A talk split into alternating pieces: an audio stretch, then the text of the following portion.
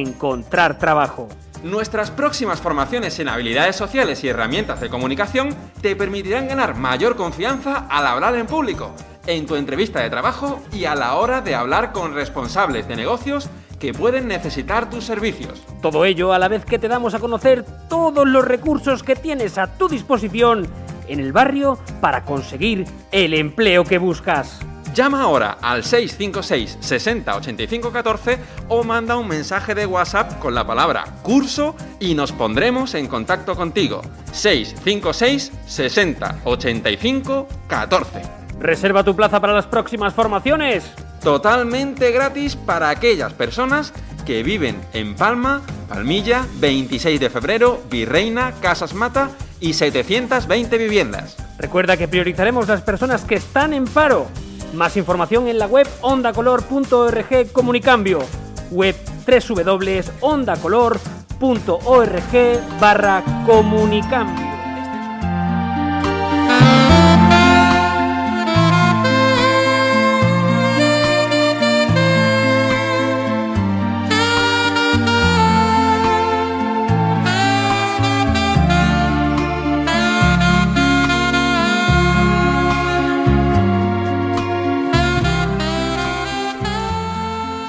Estimadas amigas y amigos, buenos días. Son las 17 de la mañana y esto es Onda Color.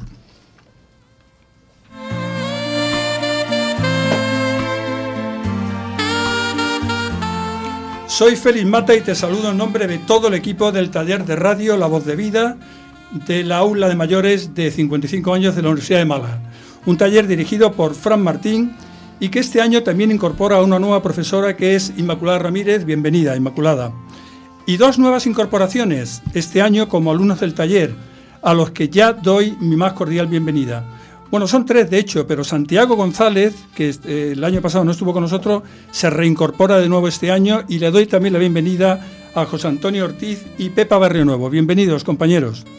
Recordar también que podéis sintonizarnos en directos todos los jueves a las 10 de la mañana en Onda Color, que por cierto, y antes que se me olvide, estamos muy satisfechos de poder dar la enhorabuena a Onda Color por el reconocimiento especial en el premio Onda de este año por la ficción sonora La Desbandá.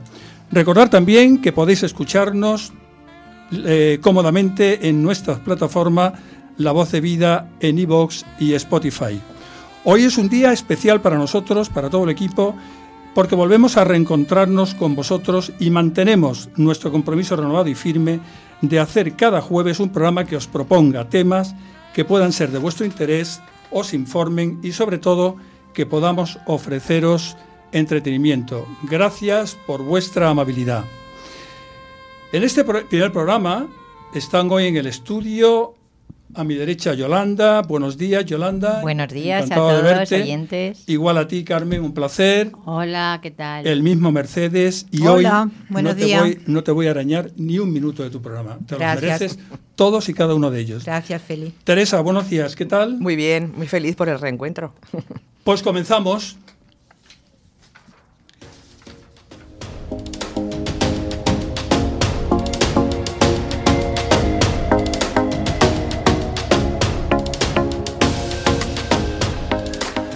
Pues os voy a anunciar brevemente lo que tenemos preparado para hoy. En primer lugar, Mercedes eh, nos trae una tertulia, donde vamos a hablar del cambio de hora. Posteriormente, un tema muy de actualidad y muy transversal, los objetivos de la Agenda 2030. Nos hará una pregunta Carmen en un reportaje que también llevará una entrevista. Un título muy sugestivo, El cáncer no es de color de rosa, que nos trae Yolanda. Hoy empezamos un nuevo, mm, eh, una nueva sección el programa que conduce Teresa de Agenda de Cultura y Ocio en Málaga. Después, también Teresa nos llevará por los sitios del mundo donde podamos encontrar situaciones de cada país o cada, o cada ciudad. Trotavida es el nombre que tenemos. Finalmente, un servidor traerá una pequeña tertulia sobre qué tipo de personas queremos que nos acompañen en la vida. Y esto es justamente lo que haremos hoy. Gracias por estar con nosotros.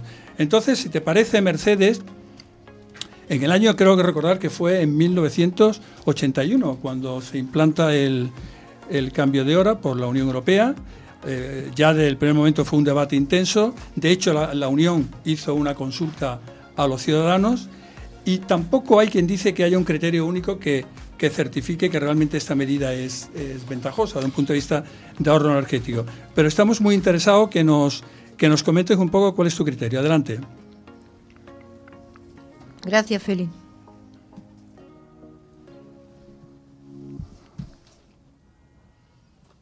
Bueno, pues yo en vez de hablar eh, exactamente del cambio de hora, voy a hablar dónde quedó lo de suprimir el cambio de hora. Porque desde el 2018 se habla de suprimirlo y hasta hoy, y por el tema de la pandemia, pues ha sido un tema que ha sido relegado. Pero antes de hablar de la supresión del cambio de hora y cuáles son las intenciones de España al respecto, voy a recordar un poco cómo empezó el cambio de hora. Durante la Primera Guerra Mundial, en los años 1914-1918, fue cuando se generalizó el cambio de hora por la necesidad de ahorrar recursos energéticos para la contienda. El Imperio Alemán fue el primero en aplicarlo y le siguió el Reino Unido y Estados Unidos. Hay que tener en cuenta que hasta la generalización del ferrocarril cada ciudad tenía su propio horario. España no unificó su hora hasta 1901, ajustándola a la de Greenwich. Eso fue hasta 1940 que Franco cambió el uso horario para ajustarlo al horario de Alemania e Italia y sumó una hora a la península y a Baleares, dejando a Canarias con una hora menos hasta el día de hoy.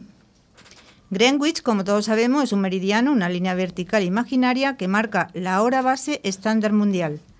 Se llama así porque atraviesa la población británica de Greenwich, donde se encontraba desde 1675 el Real Observatorio de Greenwich, también se le llama meridiano cero. El cambio de hora fue aplicándose intermitentemente a lo largo de los años y según cada país, y según cada país, pero la crisis del petróleo volvió a poner la medida de sumar una hora sobre la mesa, esta vez para quedarse desde 1974.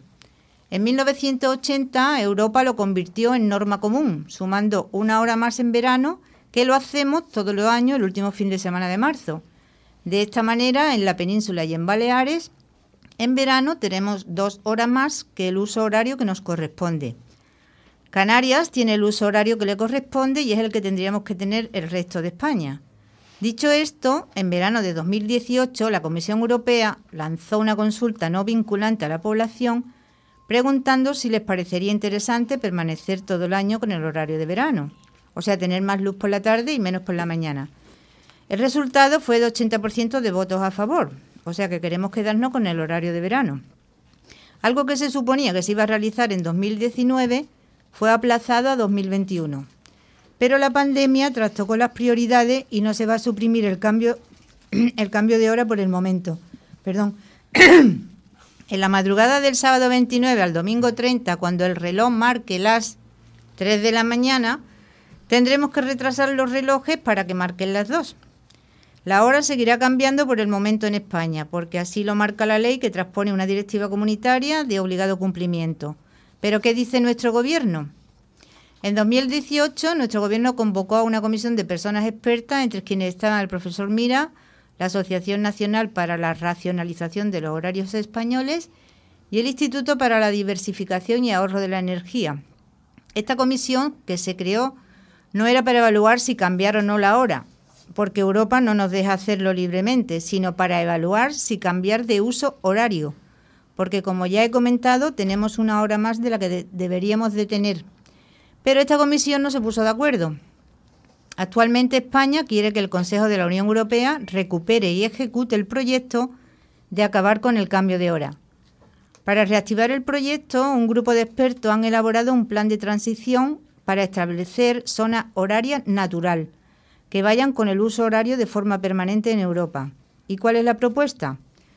Pues el plan de los expertos sería que España se quedara con horario de invierno y pasar al uso del meridiano de Greenwich, perdón, que corresponde a España, para entendernos la hora canaria. Para esto proponen dos opciones que lo explica Ariadna Well, experta en estrategias y políticas públicas y de nuevos servicios, en un artículo de Monse Baraza, periodista del periódico de Cataluña. Una primera opción se haría en dos fases, no cambiar al horario de verano y quedarnos con el de invierno, y en una segunda fase, o sea, en otoño, quitar una hora, y así ya pasaríamos al uso horario que nos corresponde. Y una segunda opción sería unificar las dos fases y hacerlo todo de golpe, es decir, no cambiar la hora en mayo y restar una hora. Y ahora le voy a preguntar a mi compañero, los compañeros que tengo aquí de tertuliano, ¿qué prefieren, el horario de verano o el horario de invierno? ¿Quedarnos como estamos o cambiar? Yo ninguna de las dos cosas porque la, el cambio de hora, lo mismo para un lado que para otro, es que me mata. ¿Sí? ¿Te afecta me mucho? Me afecta muchísimo. Tanto si nos la quitan como si nos la ponen. ¿En qué sentido? ¿En el sueño o en- Sueño, cansancio, me trastoca todo. Bueno, yo prefiero ir con la luz solar, que es lo mío. Pero bueno, es lo que hay. Nosotros tenemos que estar a las órdenes de lo que digan los Lo que- gobiernos. Lo que diga Europa. Lo que diga Europa. Y sobre todo de Europa. Pero yo sé que hay mucha gente que, que tiene los, los sueños cambiados ¿eh? cuando cambian la hora. Pero te dura, te dura mucho porque Me dura casi un mes, ¿eh? ¿Sí? Sí, sí, sí. Sobre todo cuando tengo que madrugar, pero cuando tengo no tengo que madrugar es peor. Es peor todavía porque me acomodo y sigo intentando dormir un poquito más. Pero es verdad que el cambio me afecta muchísimo.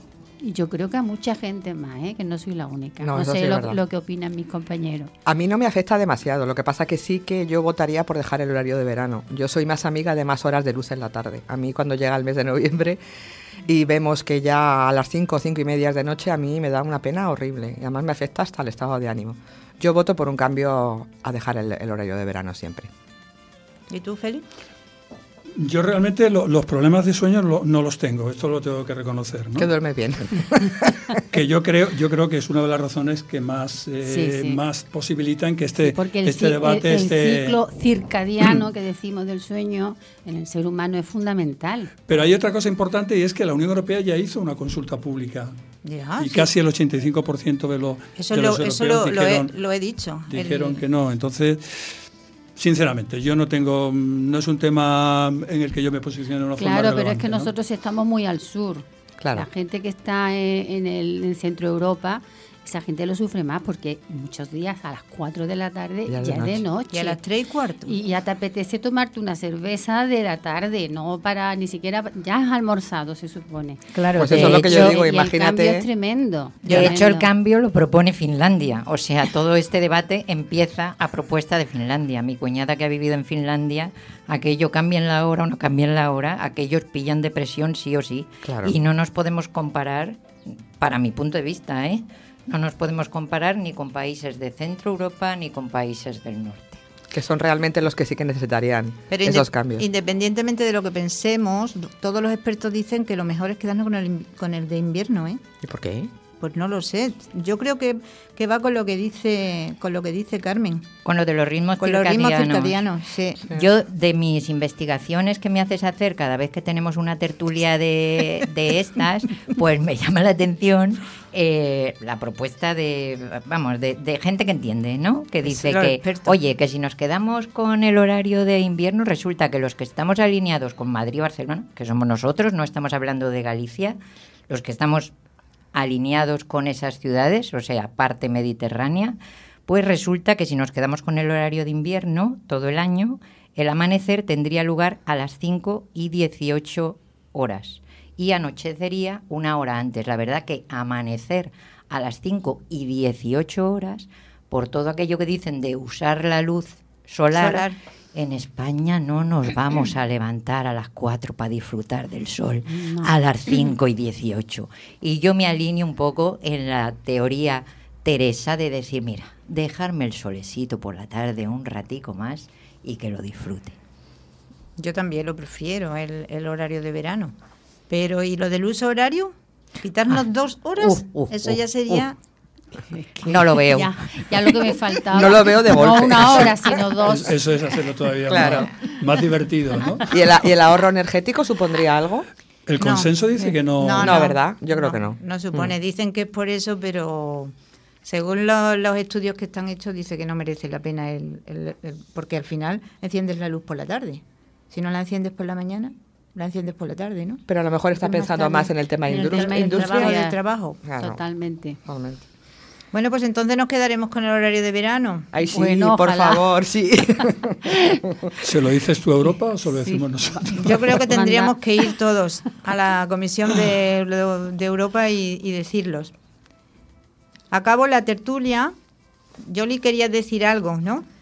Eh, bueno, yo la tertulia la acabaría con el virgencita, virgencita, que me quede como estoy. Que nos dejen como estamos, con el cambio de verano y con el cambio de invierno. Aunque a Carmen le cueste lo de la adaptación, y Ay, es verdad, es verdad ay, que cuestan ay. los cambios, pero, pero es verdad que el disfrute por parte del horario solar para nosotros y para nuestra forma de vida, considero que es importante. Hombre, ya hubo un intento en Canarias y en Baleares, que lo he leído, de tener, de quedarse ellos con el que por supuesto no ha llegado a ningún lado, ¿no?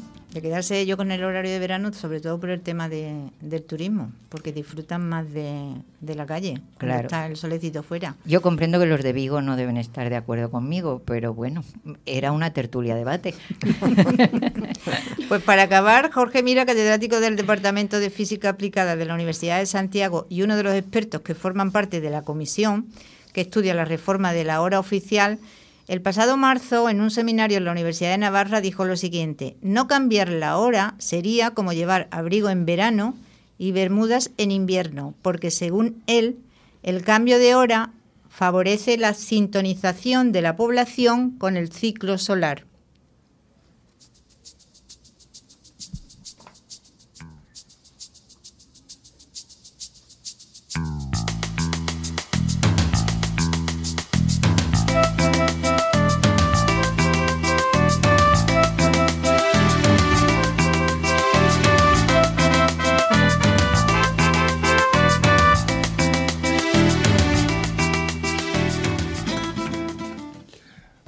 Pues ahora mm, damos un salto. Eh, la Agenda 2030 fue aprobada en el 2015 por la Organización de Naciones Unidas con 17 objetivos eh, de desarrollo sostenible y con casi 150 medidas. En teoría nace como una- un proyecto de consenso transversal y Carmen nos trae una- un pequeño reportaje acompañado de una entrevista, pero fundamentalmente yo quisiera resaltar la pregunta que planteas. ¿Son o es la Agenda 2030 una utopía? Carmen, cuando quieras.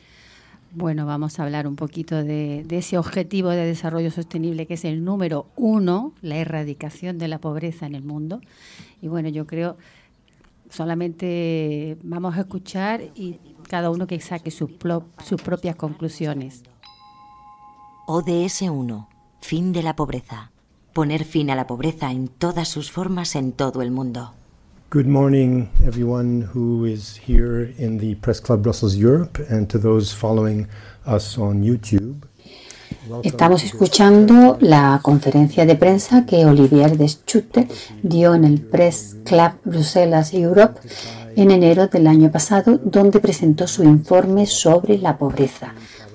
Para los que no lo conozcáis, Olivier Deschutter es el relator especial de la ONU sobre la pobreza extrema y los derechos humanos. Su papel es el de mediar entre la comunidad científica, la sociedad civil, las ONGs y los gobiernos. En una entrevista para El País, este señor aseguró que los niveles de desigualdad y exclusión están aumentando en todas las ciudades del mundo. Y en esta conferencia de prensa eh, expuso los motivos o las razones por las que los Estados miembros están fallando para abordar eficazmente la erradicación de la pobreza. Según Schutter, son tres las restricciones estructurales que están impidiendo el cumplimiento del objetivo número uno de la ya mencionada Agenda 2030. La primera sería la competencia fiscal entre los Estados miembros, es decir, que hay un bloqueo en los tratados que hace imposible armonizar de forma eficaz los tipos del impuesto sobre la renta de las sociedades en toda la Unión Europea. La segunda restricción, siempre según Shooter y su amplio equipo, es que algunos países todavía son reacios a aumentar los salarios y aumentar las cotizaciones sociales a cargo de los empleadores para financiar la seguridad social, porque temen que esto vuelva a dañar la competitividad de las empresas. La tercera restricción estructural tiene que ver con la camisa de fuerza macroeconómica impuesta por el Pacto de Estabilidad y Crecimiento adoptada en 1997 como parte de la Unión Económica y Monetaria.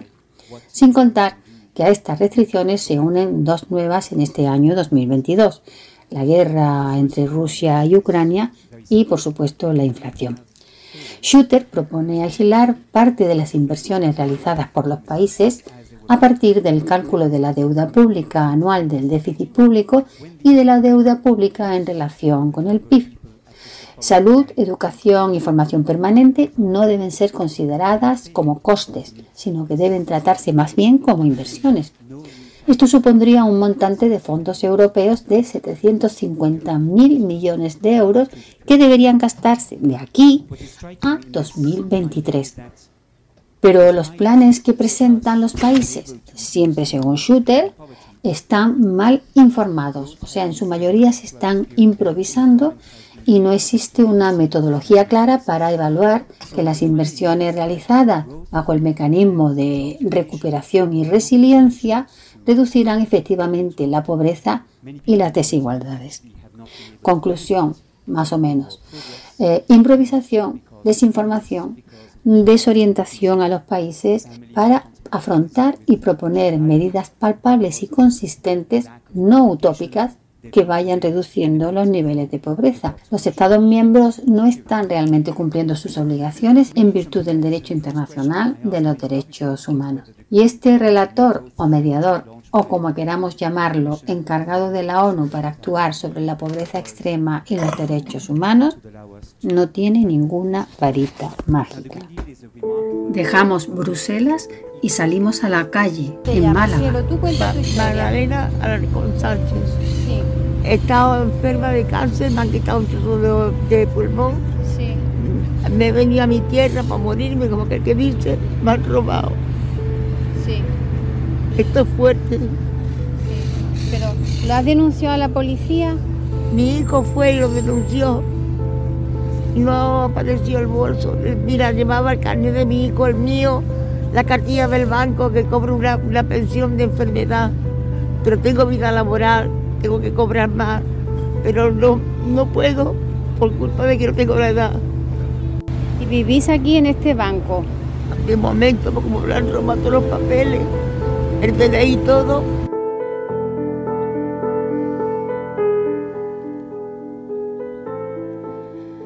Saludamos ya a nuestra invitada, Adela Redondo Écija, cordobesa de Rute, el pueblo del anís, los mantecados y del Belén de chocolate más grande del mundo. Adela es licenciada en Filología Hispánica, casada, madre de un hijo, prejubilada, pero hay algo que me interesa y me admira muchísimo más de ella y es su vocación de servicio a los demás. Adela Redondo forma parte integrante de la Asociación San Vicente de Paul en Córdoba y su ámbito de actuación en cuanto al servicio que presta lo realiza en uno de los barrios más pobres, no solo de Córdoba, sino de España, la barriada del Guadalquivir. Bienvenida Adela a nuestro programa La Voz de Vida. Buenos días, Carmen. Eh, Adela, una pregunta inicial. ¿Cuáles son vuestras señas de identidad? Pues mira, nosotros, como has dicho, eh, trabajamos en esta barriada, que es un barrio marginal, uno de los cinco más pobres de la ciudad. Está separado, eh, bueno, fracturado casi. Está a la otra parte del río Guadalquivir, donde viven 37.000 personas. Y allí encontramos una bolsa de pobreza que en realidad fue la que nos puso en marcha para comenzar a trabajar desde las conferencias, que es como se llaman los grupos locales eh, mm, que se organizan en la Sociedad San Vicente de Paul, nos llamó a, trabajar en pro de la integración laboral de la mujer, porque veíamos que eran mujeres que acudían al banco de alimentos que Caritas mantiene en la parroquia que estamos radicados en Santa Luisa de Marillac, y esta mujer pues lo que quería era sacar adelante su casa, su hijo, pero con muy poco, muy pocas herramientas. Eh, ahí empezamos a recibirla y como eh, y a proponerle alguna salida a esta situación. ¿Por qué, las mujeres, Adela? ¿Por qué las mujeres? ¿Por qué la, promoción de la mujer? Entendemos que con la mujer, si promociona a la madre, nosotros decimos que promocionan los hijos. Y aquí son los ejemplos que hemos tenido, que hemos conseguido ya algunos trabajos para estas mujeres y realmente el cambio que se produce en ellas es espectacular. Yo diría que hasta físico, porque el cuidado físico también es parte de, de la autoestima ¿no? y el cuidado personal. Y, la, y la mujer, pues, es, y la mujer es el núcleo de, de- familiar, es el, el germen del núcleo familiar, ¿verdad? Totalmente, totalmente. Y los hijos es muy diferente que tu madre sea una asistida del banco de alimentos a que mm, sea una madre trabajadora y ahí tienen también los hijos un referente de esfuerzo y de trabajo que mm, es triste decirlo, pero es que ya hay casi, nos encontramos con casos donde dos generaciones no han desarrollado ningún trabajo. Entonces el ejemplo para los hijos precisamente no es el esfuerzo. Y nosotros queremos romper ese bucle y estamos convencidas que con la integración laboral es como se rompe realmente el bucle de pobreza en el que están ellos inmersos. Me preguntabas por nuestra seña de identidad. Eh, nosotros como carisma de la Sociedad San Vicente de Paúl, una de las señas de identidad, la fundamental, tiene que ser la, el, traba- el trabajar en cercanía, el mirar a los ojos a la persona. Decía San Vicente de Paúl que había que sentarse en la silla del pobre, pero nosotros seguimos teniendo esa cercanía y la recibimos en realidad en un taller eh, semanal donde se propicia mucho esa comunicación. Es un taller donde se realizan manualidades, se le dan también habilidades como en costura eh, para que puedan hacer pequeños trabajos en casa y puedan comenzar a ganar algún dinerillo. Y bueno, ya una vez que las conocemos, pues empezamos a ofrecerle cursos, que se han realizado muchos, cursos eh, que en un principio pensamos que se podían integrar en el tejido laboral de la ciudad, como carretillera, cursos de peluquería, manicura, restauración, pero el resultado ha sido no ha sido del todo positivo y eso nos ha hecho cambiar de, de estrategia. Estamos en una ciudad con un porcentaje de paro muy alto y estas mujeres por sus condiciones y sus circunstancias, su, su nivel socioacadémico no les permite, digamos, tener acceso a muchos trabajos, sino a trabajos no muy cualificados. Y ahora, como la tasa de empleabilidad de esos cursos no era muy alta, hemos cambiado la estrategia y hemos decidido entrar en contacto con empresas que sí están, eh, nos están facilitando incluirla en sus bolsas de trabajo. El día 25 mismo llevamos a la empresa de servicios Clese a 15 mujeres que ya están siendo evaluadas para comenzar a trabajar en ella. Esperemos que este convenio también dé su fruto. Mira, la pobreza no es solamente la falta de ingresos, ¿verdad? ¿Qué- Pues cómo- de- cómo ven la desgraciadamente no. La pobreza, la pobreza es general, general porque nosotros lo que encontramos eh, en el barrio, por supuesto, hay mucha pobreza económica, mucha falta de, de alimentación, la alimentación es muy precaria, la nutrición de los niños es mm, muy deficiente, hay muchísimos casos de obesidad también porque la alimentación, ellas tampoco tienen educación ni en la para la planificación del hogar, para la planificación de la comida dentro de toda la, esa precariedad de alimentos de la que disponen.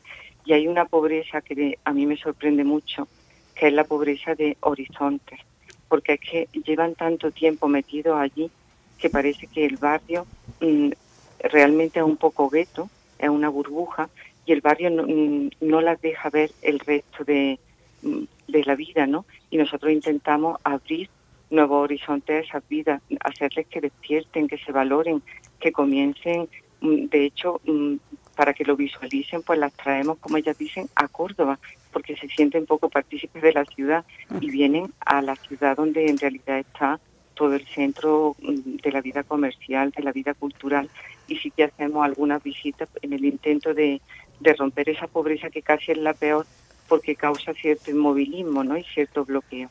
Pero realmente la pobreza lo impregna todo. Mira, en octubre de 1989 se creó en Andalucía el plan de barriadas preferentes. En aquel entonces eran varios preferentes, entre otras provincias, Las Moreras en Córdoba y Palma Palmilla, Ujú. por supuesto, en Málaga.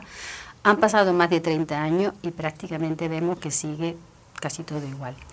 No solo eso, sino que en la actualidad hay más de 90 barriadas ya llamadas preferentes. ¿Por qué crees tú que aumentan estas bolsas de pobreza de, esta manera tan desorbitada? Mm, La verdad que yo el análisis de, la pobreza en general mm, no lo tengo. Nuestra ciudad particularmente no es una ciudad, es una ciudad que, que año tras año estamos comprobando eh, que se va, se va despoblando. O sea, en Córdoba no hay trabajo ni para, para nuestros hijos ni para las personas que viven en los barrios desfavorecidos. Es una ciudad que, que no está que está decreciendo. Hay muy poca industria, ya sabemos lo que ha ocurrido con las manufacturas chinas y aquí prácticamente no se fabrica nada y hay muy poco trabajo.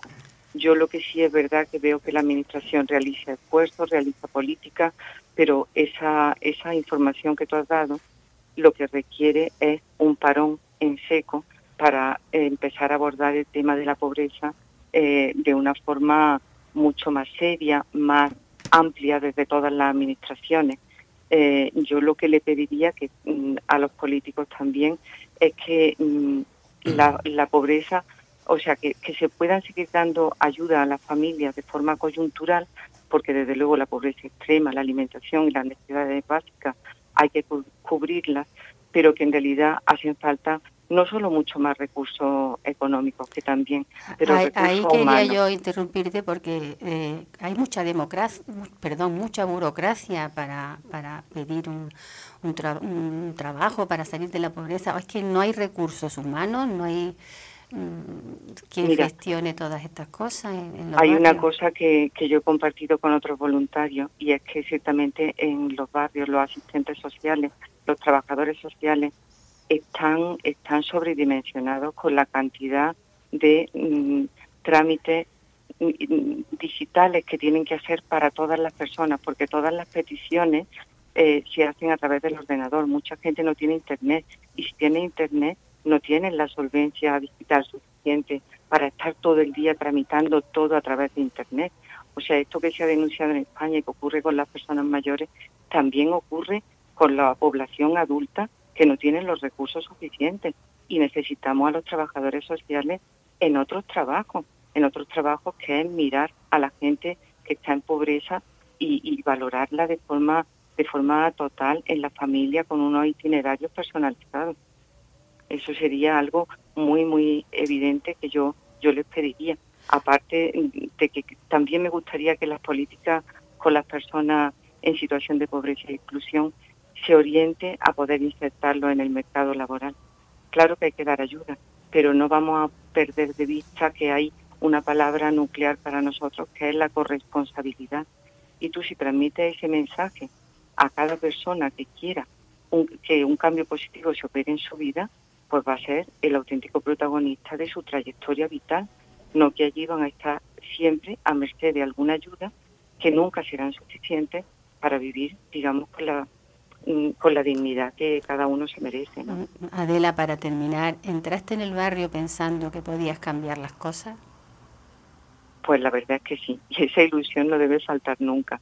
Lo que pasa es que el tiempo te va, te va, mm, a ver, te va poniendo en tu sitio y va matizando todo. Realmente sí que podemos cambiar, pero de forma muy humilde.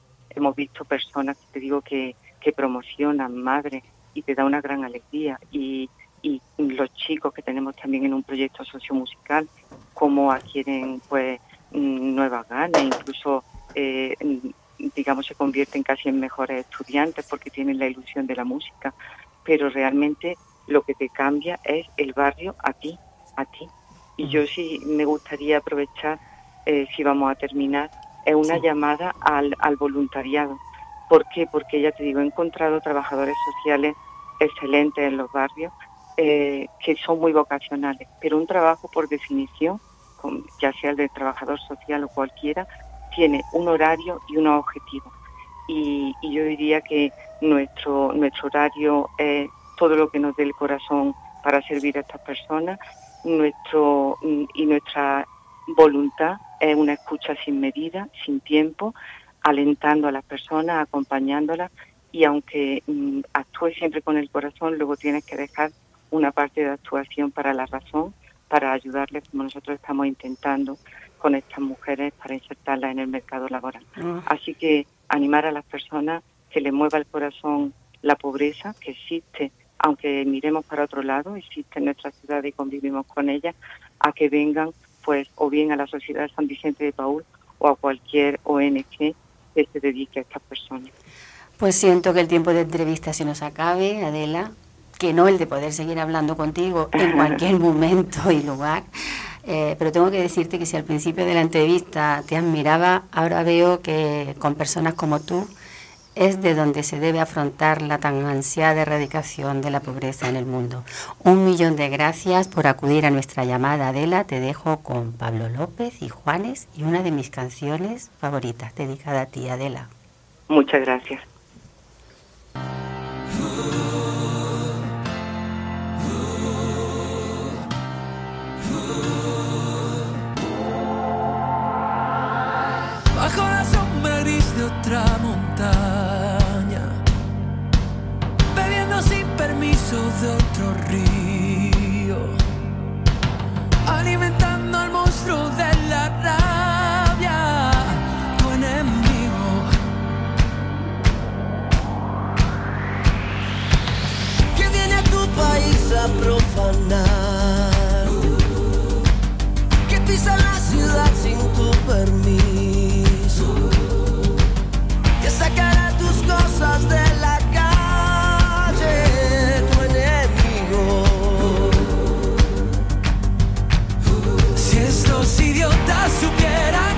Yo soy el hombre más rico del mundo así, viviendo de tus abrazos,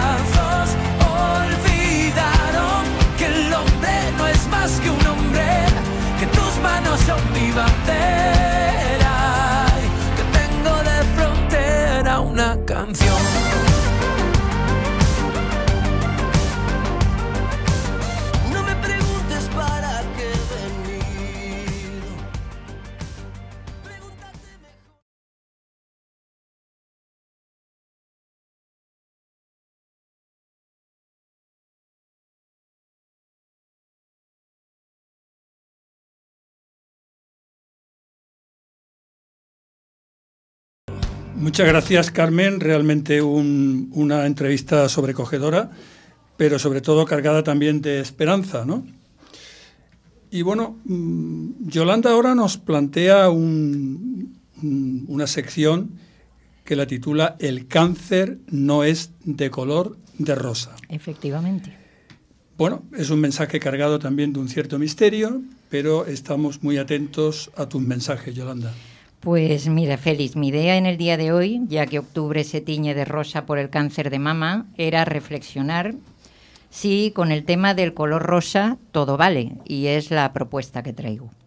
Es una reflexión bastante personal, como vosotros y nuestros oyentes saben, he sido paciente oncomatológica, bueno, realmente lo sigo siendo, aunque esté libre de leucemia, y si bien hablando de cáncer quizá pueda haber tantos abordajes como personas, yo lo único que pretendo desde mi mirada es invitar a los oyentes a la reflexión, a lo que yo misma me pregunto y a plantearnos la posibilidad de escuchar otras voces y otras miradas. Llevo ya años dándole vueltas a esto del rosa, fundamentalmente con el tema de todo lo comercial que se forma alrededor del rosa. Me sorprendió enormemente hace años la venta de donuts color de rosa para celebrar este día. Era mi momento de cambio de hábitos alimentarios y me preguntaba qué hacía aquel donut rosa para dar visibilidad a lo que significa el cáncer de mama. La respuesta, obviamente, era nada, publicidad y posibles ventas. No hay que olvidar que el rosa vende y tampoco perder de vista la cuestión de género con el color. Quizás se nos esté quedando el día en la más simple estética y no sé precisamente porque la estética sea algo simple, que yo personalmente considero que no lo es, y menos aún en temas de cáncer, sino porque hay muy poca palabra para la re- reivindicación, muy poca palabra para tomar conciencia de la realidad que hay detrás del cáncer, ya no solamente del cáncer de mama, sino de cualquier cáncer. Me planteo que tanto rosa eclipse la realidad e incluso eclipse otros tipos de cáncer. Ya desde hace años hay voces disonantes, de las que luego hablaré, pacientes, mujeres con cáncer de mama reivindicando el no al rosa, por varias razones, entre ellas la romantización de la enfermedad a la que puede dar lugar el color. Hay que decir que el cáncer de mama es la principal causa de mortalidad de la mujer, sin olvidarnos, al decir esto, que la mayoría de los casos de enfermedad y muerte se registran en países de ingresos bajos y medios. La supervivencia del cáncer de mama a 5 años excede del 90% en los países de ingresos elevados, mientras que en Sudáfrica, por ejemplo, es del 40%. Desde el 80 hasta el 2020, más o menos en los eh, últimos 40 años, en los países de ingresos elevados, la mortalidad del cáncer de mama se redujo en un 40%. En los países de ingresos bajos, desgraciadamente, no podemos hablar de mejoras. La mejora en estos 40 años, la OMS la basa en la detección precoz, en las terapias eficaces basadas en cirugía, radio y quimio. Y esto me hace reflexionar sobre un tema, cuando pedimos investigación, tratamiento, etcétera, y decimos por ellas, ¿de verdad estamos pensando en ellas? Es una reflexión que me hago conectando con el tema de la pobreza que planteaba Carmen y al mismo tiempo conectando con el tema de por todas. ¿De verdad estamos pensando en esa señora que ella traía del banco, del banco de la calle, no del banco financiero, del banco de la calle con cáncer de pulmón? Tengo clarísimo el recorrido que se ha hecho para que estos datos sean estos datos y cada enfoque que ha abordado la prevención, cada euro invertido en poder detectar a tiempo en investigación y en tratamiento es celebrable. Realmente creo que los números son consecuencia de haber hecho muchas cosas bien.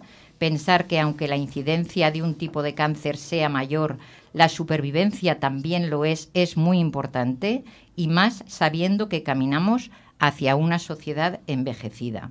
Pero sé que detrás de las cifras y de toda estadística hay personas, hay dolor, hay sufrimiento, hay realidades concretas que van mucho más allá de los números. Y cuando reivindicamos o cuando celebramos, la pregunta clave quizá para mí sea por quién y para quién lo hacemos. Me hago preguntas que voy a dejar en el aire. ¿De verdad el cáncer de mama, el cáncer en general, lo podemos dejar solamente en una cuestión de prevención y de prevalencia? Las marcas comerciales se visten de rosa, el cáncer se queda en logo, en producto y en una falta enorme de responsabilidad social. Para mi punto de vista esto es una alerta, alerta de que no estamos haciendo algo bien. Y la pregunta es, ¿qué estamos haciendo con esto?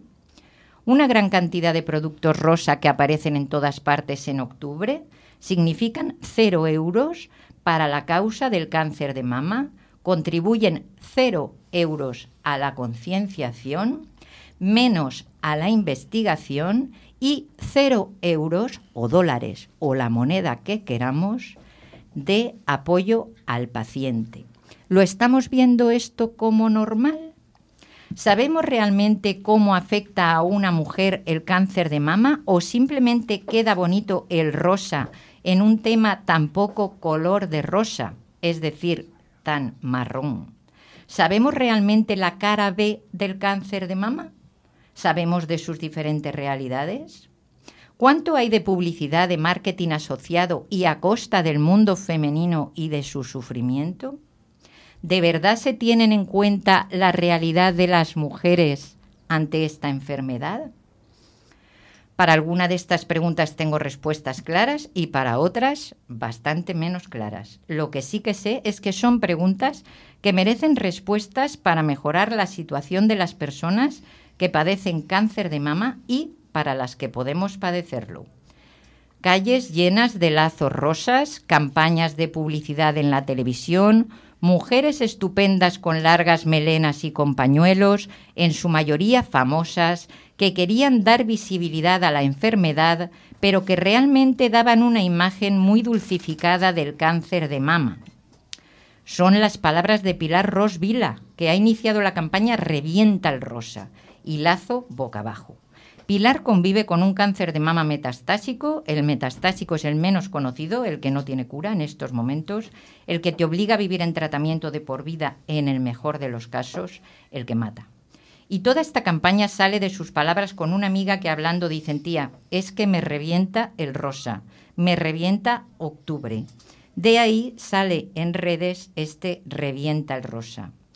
Pero ¿por qué estas voces? Pues porque hemos hablado mucho de prevención en todos estos años, pero la realidad del rosa va más allá de la prevención. Ellas lo advierten y en ese por ellas que yo decía, tampoco están ellas no se sienten incluidas. El metastásico se sale de las estadísticas, Para ellas, la prevención casi siempre empieza tarde.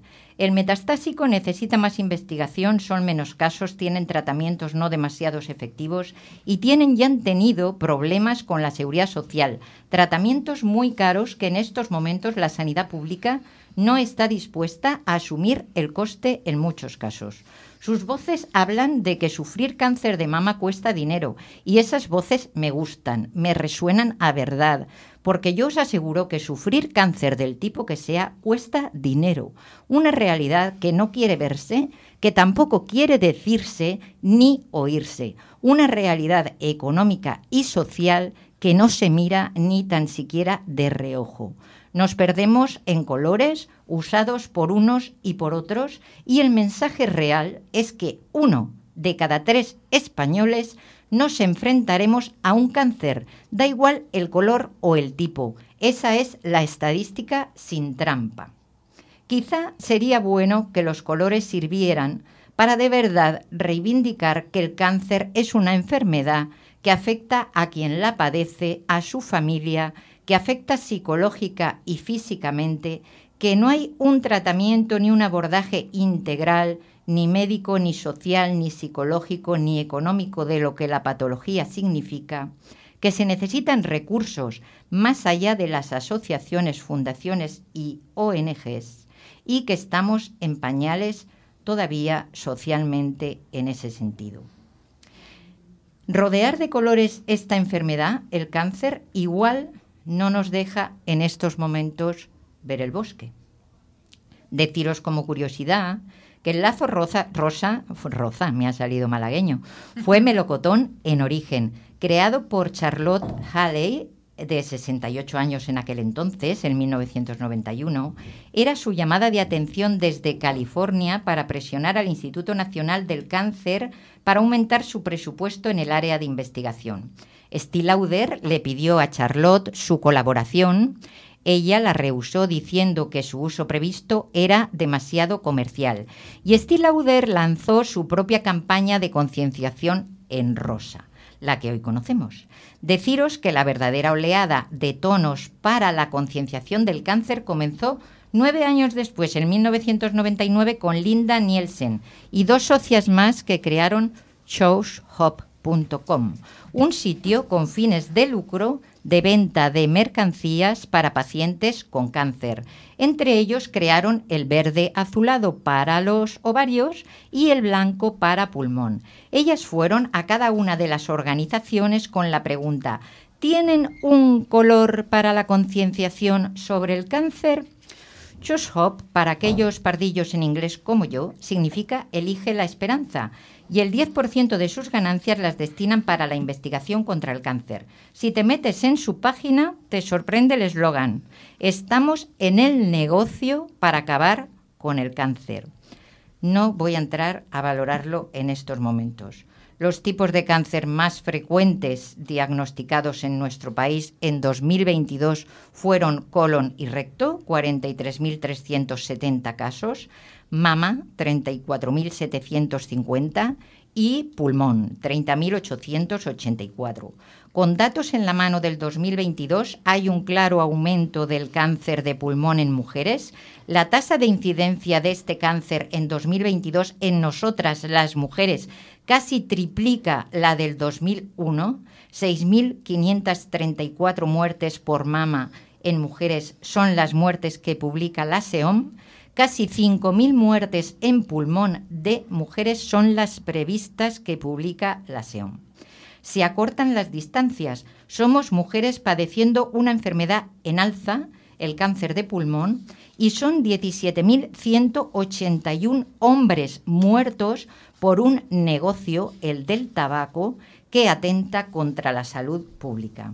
De verdad que creo que tenemos cáncer para rato, que abordar el cáncer requiere de trabajo, de esfuerzo, de dinero, de inversiones públicas y, para mi punto de vista, también privadas, de prevención y de investigación, de buena alimentación, de vida saludable, de comprar menos papeletas, las menos papeletas posibles, de dejar de fumar, el uso de cualquier tipo de tabaco lleva casi irremediablemente al cáncer, de hablar de la incidencia del alcohol, de la carne roja, de las sustancias cancerígenas, de radiación, de la prevención que supone la lactancia materna, de conciliar políticas que permitan amamantar, hablar claro de la terapia hormonal sustitutiva y el cáncer, de cribados de mama, más allá del tócate como medida de prevención y más acá de los 50 años, se necesita bajar la edad de los cribados en mama,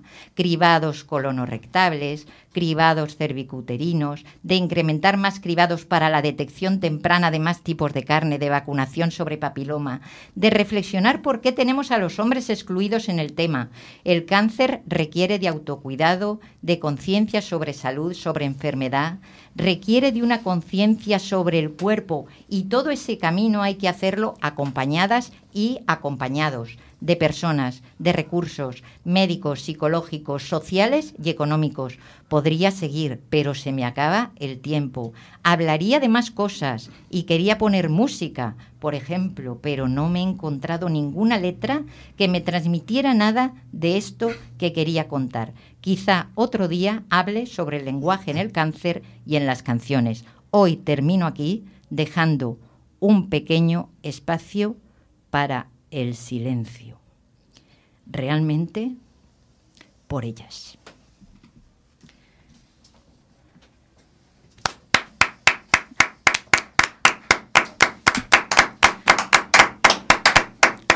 Voces altas y claras, sentidas, emocionantes, que nos invitan a la reflexión. Muchísimas gracias, Yolanda. Y ahora Teresa nos ha propuesto este año introducir una nueva sección, una corta sección, en las cuales eh, yo incluso la voy a acompañar algún que otro día. Eso espero, y hoy también. Hoy también, es verdad. No, nos vamos a... Nos vamos a mm, vamos a recorrer un poco Málaga y su provincia a ver qué encontramos en, el, en, en la cultura y el ocio. Le llamamos así, Agenda para Cultura y Ocio. Mira que Juan nos pone la sintonía. Agenda cultural de la voz de vida para Málaga y provincia. Eh, la exposición fotográfica de María es, es Barbova. ¿Quieres que empecemos por ahí? Por venga, tú, tú mandas. perfecto. Venga, adelante. Pues fíjate, venga. es que ayer me acerqué a verla, ¿no? Y la podéis ver en, estimados amigos, en la térmica, en la sala 14, hasta el 12 de febrero. Pues eh, María Esbarbova es, es eslovaca y es una mujer muy particular porque eh, se fija poco en los retratos, se fija más en, en los espacios, en, la, en el color, en la atmósfera.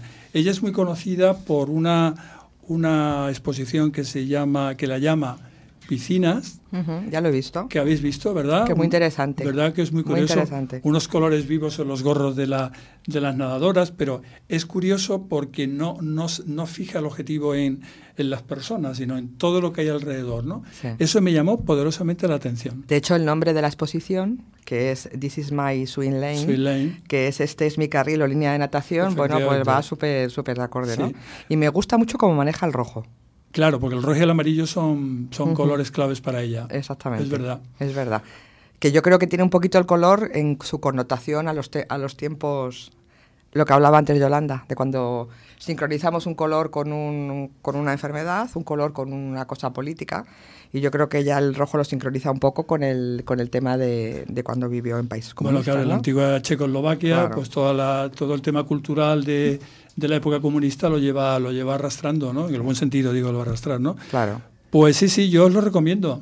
Eso es, es muy curioso. ¿Hasta cuándo está Félix? 12 de febrero. Ajá. ¿Y que es una entrada libre? ¿Hay que Totalmente pagar? libre, la sala 14, llegas allí. Sí. Lo que pasa es que empie- empieza tarde, empieza a las 11 de la mañana. Sí. De martes a sábado. Sí. ¿Los domingos no hay? Caramba. Creo que no. Los lunes no hay. Los lunes. Los ah, lunes vale, no vale, vale, vale, vale. Bueno, y hay mucha gente, estás viendo mucha gente. eh, Yo estuve el otro día a las once y media y estaba solo. Claro, yo es que algunos días voy por la térmica por otro tema de otro taller que hago y no veo demasiada aceptación y me parece tan interesante. ¿Tú crees que es por el sitio en el que, le- el que está, que no está muy a mano? Pero yo creo que la térmica está bastante interiorizada en Málaga, ¿no? Sí, ¿no? Lo que pasa es que es verdad que tienes problema para aparcar, pero tienen un- un- una cantidad de actos, de conferencias, talleres. Sí, sí, es impresionante. Es impresionante lo que tienen. Lo que pasa ¿no? que entonces a lo mejor solamente limitamos esa exposición al, al público de, de Málaga, ¿no? Porque tú crees que la gente que viene de fuera puede tener ac- acceso fácil a, a saber noticias de esa exposición y a acudir a ella. Siempre en Málaga, como sabéis, ha habido un debate entre que esa zona, la térmica, museo ruso, Todo eso está un poco apartado del circuito normal de la cultura malagueña, ¿no? Ya, ya, ya. Y es un debate que hay, bueno, te tienes que desplazar en transporte público. o- Sí. Es verdad que el parking en coche particular es un problema, sí. sí, Sin sí. embargo, el Museo Ruso es de lo mejor que tenemos en Málaga. ¿eh? Claro. Sí. Ahora ya no, ¿no? Porque ya no tiene obras. Ahora tiene Le han dejado vacío, qué pena. Qué pena, pero... Oye, y antes, de- antes, ahora que ha dicho Carmen lo del Museo Ruso, y antes de, de que nos hables de otra cosa que creo que tienes por ahí, hoy empieza en el Museo Ruso el Open de ajedrez de Málaga. Alá. Muy curioso, porque aparte hay un periodista, se llama Leoncho García, que va a dar conferencias sobre la historia del ajedrez y su experiencia personal con los grandes maestros, ¿no? Eh, pues sí. No sé si estamos todavía en tiempo de seguir con la agenda, yo creo que sí, ¿no? Vale, eh, ¿nos puedes poner un poquito de música de jazz?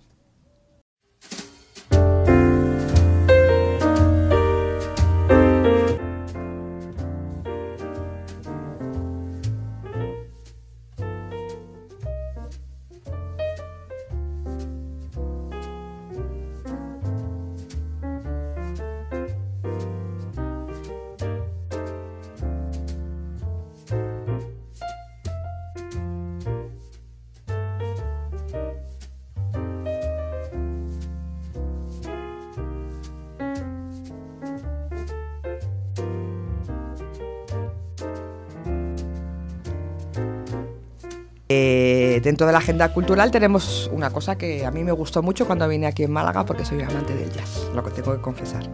Entonces, bueno, pues empieza el, el 36 Festival de, de Jazz de Málaga, que empieza el día 3 y es hasta el 9 de noviembre. Y, y bueno, pues queríamos daros esta información. Hay siete conciertos en el Cervantes que están mezclando artistas de Italia, de Japón, de Nueva York y luego hay un broche de oro el, el último día, creo que el, el día, el día 7, con grandes figuras británicas y americanas como David Holland, Chris Potter. Bueno, creo que va a estar súper bien. Y lo que también me agrada mucho que se va a la calle el festival. A las calles A de la Málaga. calle, a las calles de Málaga. Sí, ¿Ah, el, Málaga, sí? el Málaga Jazz, Sí. que por calles y rincones de la ciudad habrá conciertos al aire libre. Sí, sí. Esto es una iniciativa de MAOS, AECOS y el Ayuntamiento de Málaga que por lo visto lo van a anunciar en breve. En breve. Ya y en la además, noche en blanco ponía música también en Y la además, calle, ¿no? como última noticia que leí ayer en la noche, era que en la, en la Plaza de la Merced va a haber un escenario eh, promocionado o, o pagado, digamos, por Cervezas Alhambra. Y creo que va a estar bastante bien. Y además en este festival se va a hacer un hincapié a Jorge Pardo, que sabéis que es un artista de jazz que fusiona flamenco con jazz y va a cumplir 50 años en el, en el mundo artístico. Y creo que van a hacer varios actos en la calle en homenaje a él. Comentaba el director del, del festival que está muy contento este año porque después de un lustro luchando por traerla, se trae a una reconocida teclista japonesa que se llama Hiromi. Hiromi. ¿Hiromi en japonés? Hiromi, creo. ¿Sí? No, Sí. mane- no manejo el japonés. ¿La H se Hiromi. pronuncia o no? Yo creo que es Hiromi. Hiromi, pues le- la dejamos con Hiromi, ¿no? Mm. Que como curiosidad fue invitada especial en en la inauguración de los Juegos Olímpicos de Tokio del 2020 y que recogerá este año el premio al Málaga Jazz. Ah, perfecto. Pues muy bien. Y ya vamos a dar la última, que no tenemos más tiempo y tienen que entrar los informativos de Onda Color. La segunda es que el 31 de octubre, sabéis que es la noche de Halloween o noche de brujas, ¿vale? Para, para los paganos. La noche de difuntos para los cristianos. Exactamente, ahí. Entonces, en las calles del barrio de las Pedrisas de Churriana, porque vamos a dar la agenda de Málaga y provincia. Eh, se celebra la séptima edición del Terror de Churriana. Los vecinos se lanzan a las calles desde las 7 de la tarde hasta las 11 de la noche, disfrazados de zombies, vampiros, muñecos diabólicos, interactuando con los visitantes que vayamos. Decoran sus calles, escenarios que se convierten en fotocall. Y este año van a hacer un, un fotocall especial de Stranger Things, esta serie televisiva que tanto éxito tiene, que para que la gente se haga una foto. Y luego, como decía bien dicho Carmen, para los católicos cristianos es la víspera de todos los santos, pues nada mejor que ir al teatro a ver un clásico, ¿eh? como Don Juan Tenorio, Don Juan Tenorio. acompañados de la mano de Zorrilla. Yo voy a ir este año, ¿eh? Porque me apetece un montón en un sitio que lo hacen, el cementerio El inglés. cementerio inglés. ¿Vale? Entonces os informo, el cementerio inglés lo hace el primer día, el 31 de octubre, y además todos los viernes y sábados de noviembre a las 9 de la noche. Además, el precio creo que es bastante mm, módico. En el Cervantes hay una única representa- representación el día 1 de noviembre a las 7 de la tarde y en la Caja Blanca, de la mano de la Asociación Teatral Comediante, Comandante, uy, perdón, Comediantes Malagueños, La Caja Blanca está En Teatinos, en zona de Teatinos. Es un sitio muy, muy grande, Claro, muy amplio, además, pero bastante alejado. con unos precios, yo creo, muy, muy baratos. Creo que costaba la, la entrada 10 euros y está un poco dirigido a, la, a captar jóvenes, ¿no? Que eso Sí, siempre que- está que bien. hay muchos jóvenes claro, en ese barrio. exactamente. Pues van a hacer tres representaciones. Los días 30, 31 de octubre y 1 de noviembre a las 7 de la tarde. Así que sin más, os dejo y damos paso a los informativos de Onda Color. No, ¿No? ¿vas a continuar tú? ¿Ah, sí? Sí. ¿Ah? Me dicen de control que continúas tú, que nos vas a llevar a conocer sitios en tu programa y tu sección Trotavidas. Escuchar la sintonía, que es muy bonita. En Trotavidas estamos haciendo maletas. Queremos que nos acompañen en viajes radiofónicos. Destinos, pues por algunas ciudades del mundo. Con informaciones que les daremos muy útiles y esperamos les agraden. Anímense y vénganse con nosotros. Si se siente seguro, verá su futuro con claridad. Y el futuro es una nave que por el tiempo volará a Saturno. Después de Marte, nadie sabe dónde. Trotavidas, lo estrenamos hoy. ¿Qué os parece? Me encanta. Bueno, eh, lo estrenamos como nueva sección de nuestro programa. No la tendremos todas las semanas, pero bueno, de vez en cuando, para no hacernos monótonos en el tema. En esta ocasión viajamos en tren desde la estación Málaga Señores María Zambrano. Próxima estación, Madrid, Puerta de Atocha. Final de viaje. Ya, ya hemos llegado. Qué llegamos rápido, esto es lo que tiene el. AVE. Qué barbaridad. esto es lo que tiene. Pues bienvenidos a la ciudad de Madrid. Pero esta es la nueva compañía, la que, la que No, va- es hasta marzo, hasta Ah, marzo, vale. hay que esperar. Vale, vale. Bueno, pues estamos en Madrid y me vais a permitir una pequeña definición del humorista José Luis Col, que es esta. A Madrid la adoro con sus millones de inconvenientes y maravillosas ventajas. Y es que es verdad, es un poco así. bueno, pues eh, voy a, a empezar el- este, este trotavidas dándoos unos consejos prácticos que siempre vienen bien. Transporte público, el mejor medio para moverse en la ciudad. Dispone de una amplia red de metro y autobuses. Aconsejamos el metro por la rapidez de los desplazamientos. Para ambos transportes, el precio del billete ordinario son de 1,50 euros. Nuestro consejo, comprar la tarjeta del consorcio de transportes, que no es nominativa, con la cual con una podéis viajar varios, con un coste de 4 euros. Una vez adquirida, se recarga con los bonos de 10 viajes, que tiene un coste de 8,50. ¿Dónde comprarlo? Pues en las máquinas expendedora- expendedoras de las estaciones de metro. Alojamientos en la ciudad los voy a dejar a elección y bolsillo. Como sugerencia para abaratar un poquito su estancia, será alojarse en zonas cercanas al cogollo de lo que conocemos como el centro de la ciudad histórico. Estas son algunas de ellas, como alojarse en Puerta de Toledo, en la calle Embajadores, en Santa María de la Cabeza, Paseo de las Delicias y Legazpi, y estáis al ladito del centro. Y algo se abarata, os lo aseguro. ¿La mejor época del año para viajar a Madrid? Sin duda, primavera y otoño. A mí especialmente me parece que es mayo. En Navidad es una ciudad muy visitada, pero realmente, si lo hacéis, debéis de conocer que se convierte en estas fechas en una ciudad como un poquito imposible. No lo recomiendo. Pero como todas las ciudades. Como todas las ciudades, pero realmente en Madrid, yo cuando estaba viviendo en Madrid, el puente de diciembre especialmente, Es horroroso, lo sé. totalmente el centro imposible. Y he trabajado además ahí, no podíamos bajar ni a comer, era imposible. Bueno, pues ahora sigo, a continuación, ¿vale? Eh, la, forma de, hacer esta guía un poco más práctica he pensado que sería hacer unas pequeñas rutas a pie, eh, que serán muy esquemáticas. Básicamente os vamos a dar unos puntos a seguir dentro de las mismas para que sea más ágil, ¿no? La información cultural de las calles, edificios, plazas, etcétera, que nos vamos a encontrar, lo- os la voy a dejar para que la leáis antes de visitarlas. Nos vamos a permitir al final de estas rutas algunos consejos de pequeños tesorillos que aguarda la ciudad, como comercios emblemáticos, cositas que, cositas que están ahí siempre y alguna vez pasamos de alto, y por supuesto algún consejo gastronómico, que siempre gusta. Siempre. Vamos a pensar, si os parece bien, en una mínima estancia de tres días. Un fin de semana un poquito largo, ¿vale? No tenemos para tiempo para más. Pero esto, Tere, lo vamos a hacer de verdad. ¿no? Claro, Vale. yo os lo, os lo voy contando a vosotros y a los oyentes y lo mejor es ponerlo en práctica. bueno, pues el primer día vamos a empezar desde la calle Arenal y la calle Mayor a, a meternos por el Madrid de los Austrias. Continuaremos hacia la Plaza de la Villa, el Mercado de San Miguel, que como todos sabéis ha sido un antiguo mercado de abastos y ahora convertido en un carísimo mercado gastronómico. Una aceituna, un euro. Exactamente. Después, como punto, Plaza Mayor. Después, Puerta del Sol. Aquí acabamos y nos despedimos de los Austrias. Y entonces nos ponemos en la Puerta del Sol y miramos hacia el oeste de la, de la plaza que, forma la Puerta del Sol y nos vamos por la carrera de San Jerónimo. ¿A dónde? A comenzar uno de los recorridos más bonitos que hay en Madrid. En los siglos pasados le denominaban el Madrid de las personas acomodadas. Pues nos metemos por la carrera de San Jerónimo y llegamos a la plaza de Canalejas. Empezamos una ruta que es circular. Vamos a la carrera de San Jerónimo para, para ver el Congreso de los Diputados. Luego continuamos por la Fuente de Neptuno, Paseo del Prado, Fuente de Cibeles, Calle Alcalá, Círculo de Bellas Artes y terminamos en la calle Sevilla. Ese sería un poco los puntos a tocar para esta ruta. Pero ahora yo, que me he prometido que os daba algunos consejillos y tesorillos que podéis encont- encontrar si seguís estos pasos.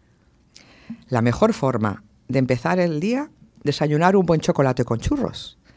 En la, lot- en la chocolatería más emblemática de Madrid, San Ginés, situada en el pasadizo de San Ginés, que está entre las calles Arenal y Mayor. Sin duda, con esto comenzamos el día con energía. Y contentos, ¿no? Porque el chocolate da alegría. Otro consejito, muy, muy útil. Al lado de, la chocolatería San Ginés hay un sitio que a mí me encanta. Es una tienda de, de infusiones. Se llama Tea Time. Y es muy pequeñita, muy, muy, muy acogedora y se especializan en vender infusiones a granel. Además, ellas mismas hacen las mezclas. No las podemos tomar allí, solamente las podemos comprar y llevarlas a nuestra casa y allí disfrutarlas. Después, como seguimos por esta ruta, estamos en la Plaza de la Villa. En la Plaza de la Villa hay que transitar por una callecita que se llama la calle del Codo. Del Codo, perdón. Es la calle más estrecha, una de las más estrechas de Madrid y tiene un encanto especial. A los amantes de los libros, os digo que vayáis en la calle Mayor número 8. Se encuentra una pequeña tienda de libros que se llama La Librería. Qué fácil el nombre. Donde los amantes de la lectura podrán encontrar interesantes libros dedicados especialmente a los entresijos de Madrid. Esto de verdad no os lo podéis perder. Además ellos tienen hasta una propia editorial y está genial. Cuando lleguemos al mercado de San Miguel, seguro que los jugos gástricos empiezan a hacernos alguna mala pasada. Pueden tomar algo dentro, pero les digo, es bastante caro. Si quieren un buen consejo, salgan del mercado. Tienen la popular cava de San Miguel, a la derecha, llamada por la gente local la calle de los mesones, ya se imaginan por qué. Pues continúen por ella, no se paren en ninguno, hasta llegar a Puerta Cerrada. Una de las calles que desembocan en la Puerta Cerrada, que es una placita también muy pequeña, se llama la calle Latoneros. En el número 3 se encuentra Casa Revuelta, un bar tradicional de toda la vida de Madrid. Raciones y tapas buenísimas. Destaca la tapa de bacalao, nada que envidiar a la de Casa Labra, nada. y luego ahí pueden tomarse unos ricos callos madrileños, unos torreznos y siempre acompañados por unas buenas tiradas de cañas. En la Puerta del Sol encontramos dos de los símbolos más importantes de la ciudad, las estatuas del oso y el madroño y la mariblanca. Como son muy pequeñitas, bueno, El oso no es tan pequeño, pero Mariblanca sí que es pequeñita. Entre tanta multitud a veces pasan desapercibidas y son muy monas, de verdad que sí. Ahora llega el momento de los más golosos. Los calamares. Ay, es verdad. En la calle Postas, en la calle Postas. Déjense de comer nunca ni tomar nada en la, en la Plaza Mayor, nada. que es para no. solamente, es, es mundo guiri total. Clava- clavada, Clavada. en robo y asesinato. Nada. Pues en la calle Postas, que también es una, es una de las calles que sale de uno de los arcos de la, de la Plaza Mayor, hay un sitio que se llama Bar Postas, que se hacen los calamares, donde lo comen los locales, o sea, muy ricos. Y bueno, vuelvo otra vez a lo de los golosos. Estamos en la Puerta del Sol y está la pastelería de la Mallorquina, situada en una esquina de la misma.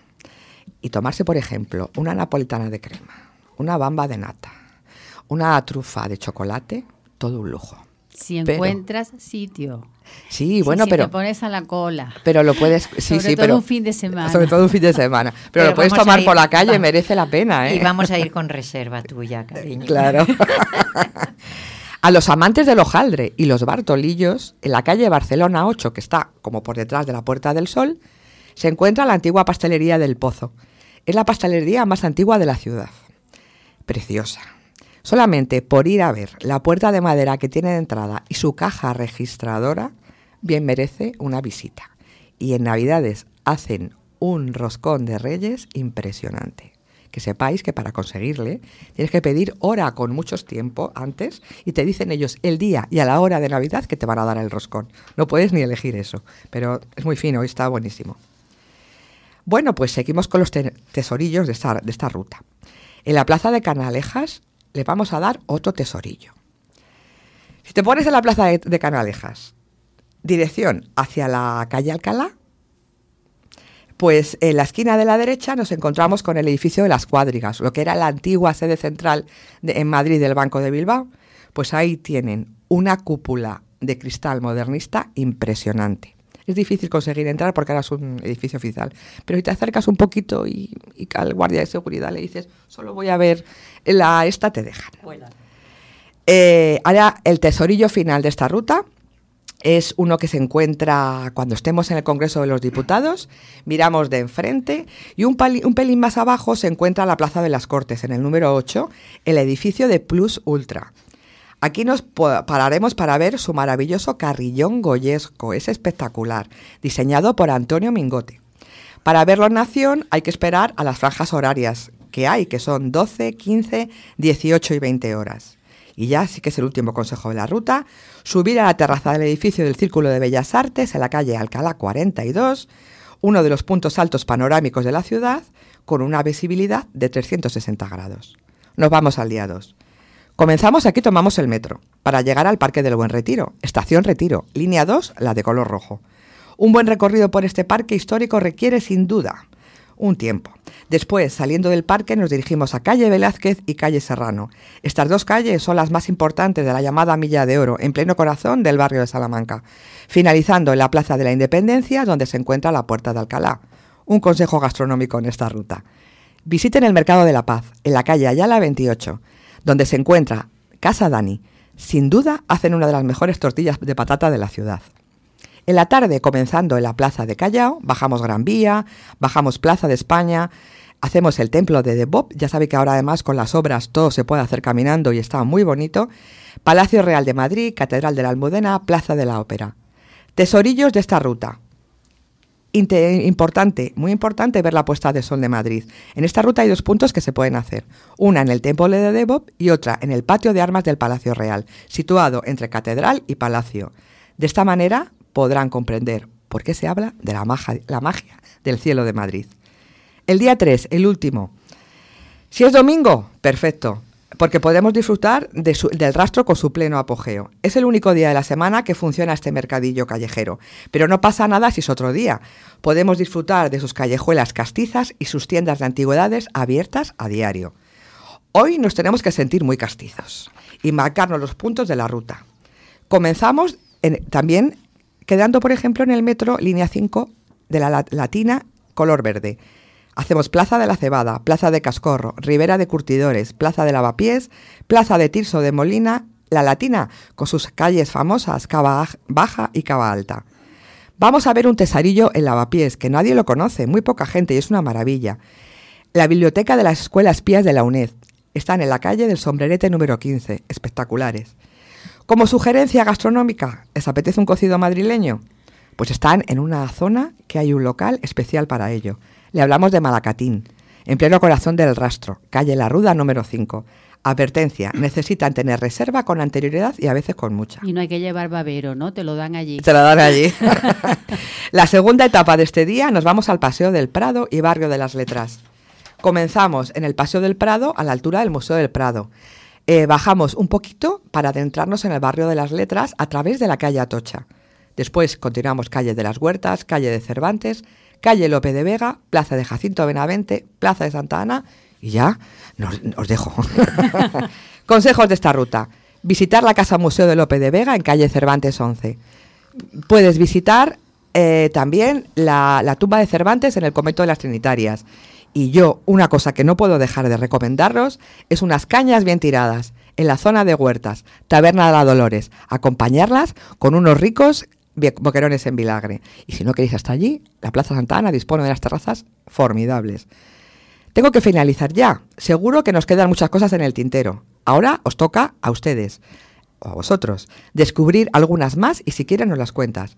Le vamos a dejar con una versión de Chotis, algo rockero de la mano de Ariel Roth y de Cabriolet. Pero Teresa, ¿tú has nacido en Madrid por Sí, casualidad? sí, sí. Ah. Es madrileña. Ponos No un chotis. nota. Un chotis, Juan.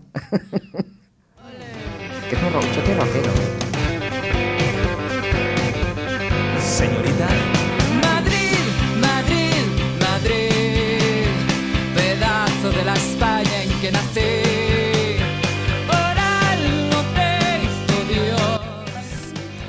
Le mandamos los billetes a Teresa porque y te hacemos un bizu. Vale. Un bizu. ¿No? Ha faltado una Eso cosilla, ha faltado una cosilla, Tere. Las violetas, Los- la violeta. me las he saltado, las tengo aquí apuntadas. En la plaza. violetas, en la- en la- caramelos en la- de violeta. sí, pero es que os lo juro, ha sido un poco porque llevamos hoy un poco el día raro y me lo he saltado, pero está en la plaza de la Canalejas. Es un sitio chiquitín, pero con mucho encanto. Aparte de las violetas, venden los pétalos macerados en azúcar. Impresionantes. Bueno, extraordinaria visita por Madrid y sobre todo por las cañas, los restaurantes. Nos ha interesado mucho también el Congreso de los Diputados, pero los foquerones en vinagres de la Dolorosa. Tú los conoces, claro que tú sí. los conoces. Claro que sí. Muchas gracias, Teresa. Nada, vosotros siempre. Bueno, pues ahora os quería plantear una pregunta, a ver si podemos contestarla entre todos. ¿Qué tipo de personas queremos en nuestras vidas?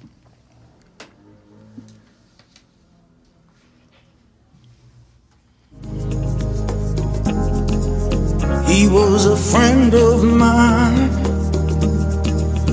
and he could sing his song, his heart in every line. Marvin, Bueno, mucho, mucho se ha escrito y mucho se escribe y se habla acerca de cómo hay personas que nos aportan con su presencia y su compañía.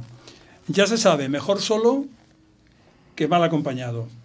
Nos preguntamos esta mañana cómo nos desenvolvemos en el acierto para elegir a las personas que queremos que nos acompañen en nuestro camino. Aquellas a las cuales invitamos a que lo recorran junto a nosotros. No hablo de relaciones románticas, hablo de amistad. Me refiero a la elección de las personas con las que poder abrirnos, confiar en su opinión, reconocer su lealtad, dejarnos acompañar por su criterio, compartir sus reflexiones y aquellas que siempre están para buscar nuestro desarrollo personal. Hablo, en definitiva, de las personas que aportan. En un mundo en el que el poder y el estatus se mueven como pez en el agua, quiero plantearos para abrir boca si sabemos identificar con acierto a la persona leal. A veces escuchamos opiniones sobre nosotros que no nos gustan, pronunciadas por personas a las que les hemos colocado en nuestro particular podium de la amistad. ¿Estamos siempre preparados para ello? ¿Quién se lanza? ¿Preparados para identificar si alguien No, es leal? Perdona. Para reconocer cuando una persona nos dice algo que no nos gusta escuchar, pero que es una realidad. La persona leal. Ah, la persona que dice... eh, Que nos dice las cosas tal y como las ve. Pero ahí hay un matiz, Venga. para mi punto de vista, que es eh, lo que se llama sincericidio. Me parece que esa sería la palabra. O sea, una cosa es la persona que es capaz de decirte las cosas eh, por tu bien, ¿no, cariño? O sea, por... Uy, que he metido la palabra cariño. Eh, la, eh, Es por, tuya, es por- tuya. es mía, Tuya. por tu, por tu bienestar. Y otra cosa es ese sincericidio que habla de su bienestar, o sea, del bienestar del emisor. ¿Estamos preparados para que alguien nos diga las cosas eh, negativas nuestras? Esa es la pregunta Yo, yo- que yo- tú formulas. yo quería resaltar la lealtad, no la fidelidad, la lealtad. Es decir, yo entiendo por lealtad a aquella persona que está y me dice no lo que yo quiero escuchar, sino lo que ella ve, pero lo hace con un afán de ayudarme, Vale. aunque no quiera escucharlo yo. Vale, pues esta pregunta depende de cada uno. Claro. O sea, la respuesta. La pregunta no, pero la respuesta depende Y de cada saber uno. vuestra opinión. ¿Cómo os y veis de ahí? tu madurez eh, emocional. y Es que son muchas cosas. o Yo sea, me pronuncio, yo depende del día. Depende del momento, ¿no? Yo hay momentos donde acepto eso de buen grado, identificando a la persona como un amigo, ¿no? A Sí. la que yo la reconozco como amigo. Y hay otros días que te levantas un poco más tiquismiquis, ¿no? Sí. No A sé depende Y- de- y y depende de la, tema, y de la- y de- y de la persona que te lo diga, que se supone que es una persona leal. Pero a mí sí me gusta, ¿sabes? Que me lo, que me lo digan y siempre más o menos creo que lo suelo aceptar. Hay veces que te duele que te lo digan, pero una cosa es que te duele y otra cosa es que lo aceptes. Yo lo también, aceptes. yo también pienso que para, para mí depende del momento. Hay veces que lo acepto y digo, pues lleva razón, y otras veces que intento convencerlo de que lo que está diciendo no es verdad. Depende del momento. Depende del momento de nuestro ego. Sí. En ese día. De cómo lo tengo. Sí, yo algunas veces digo, pues antes voy a escuchar a otras más opiniones y me quedo con la que me interese. Claro. Pero bueno, es broma. ¿eh? Lo que pasa que también yo creo que es importante que, Duele que que tu te- amigo duele, duele. que te digan que tienes un defecto. Eso nos pasa A todos, pues claro, a todos. es lo que te acaba de decir Pero que antes. también es verdad que juzgar es muy fácil. Pero uno antes de lanzar un defecto hacia el otro tiene que mirarse a sí mismo y primero ver los Es que es lo que te iba a decir. Adolecemos de eso. Claro, que es no- importante- nos pensamos que nosotros no tenemos defectos cuando vamos a hablarle a un amigo del defecto que tiene. Hombre, que Claro. siempre se ha dicho se ve la paja en el, El ojo en- ajeno. en el ojo Y no la ajeno vi. Y aparte ve que la, que la sinceridad con que te la digan, también hay un poco que, entra- que, Madrid, que, que entra, hacerla no el blandita, ¿no? Eh, como dice Yolanda, Claro, entra la- claro. la, caridad también. Claro, es que eh, también depende- Hay que entenderlo con caridad. Ujú. Oye, os, y ¿os gustan más las personas que os escuchan o las que opinan? Uy, a mí que me escuchen me gusta con lo que me gusta hablar. Como no me va a gustar alguien que me escuche, por Dios. Ese, ese es un tema que tengo yo. No, ¿eh? hay ¡Qué estupidez! Pero hay, mira, hoy Félix está rodeado aquí de cuatro mujeres. ¡Qué estupidez! Que sí suele pasar que hay muchas personas que les gusta ser escuchadas. Sí. Yo soy de las que escuchan. Yo muchas veces digo, pero vamos a ver, si yo llevo una hora escuchando a esta amiga y todavía no me ha dejado meter baza para decir lo que, lo que yo pienso, y en el fondo digo, bueno, ¿qué más me da? ¿No? Muchas veces me da Claro, igual, sí, porque sé escuchar, me gusta saber y me gusta querer escuchar. Yo también soy de las tuyas y es más difícil saber Mucho más escuchar que hablar, Muchísimo hablar- más. Infinitamente más. Y un término Hay muy intermedio. poca gente que sepa escuchar, un- muy pocas personas. Ni tan siquiera los que pensamos Vamos. que sabemos escuchar, Escuchar. sabemos escuchar. Nadie. Porque escuchar es liberarte de juicios. Y es muy difícil escuchar sin juicio.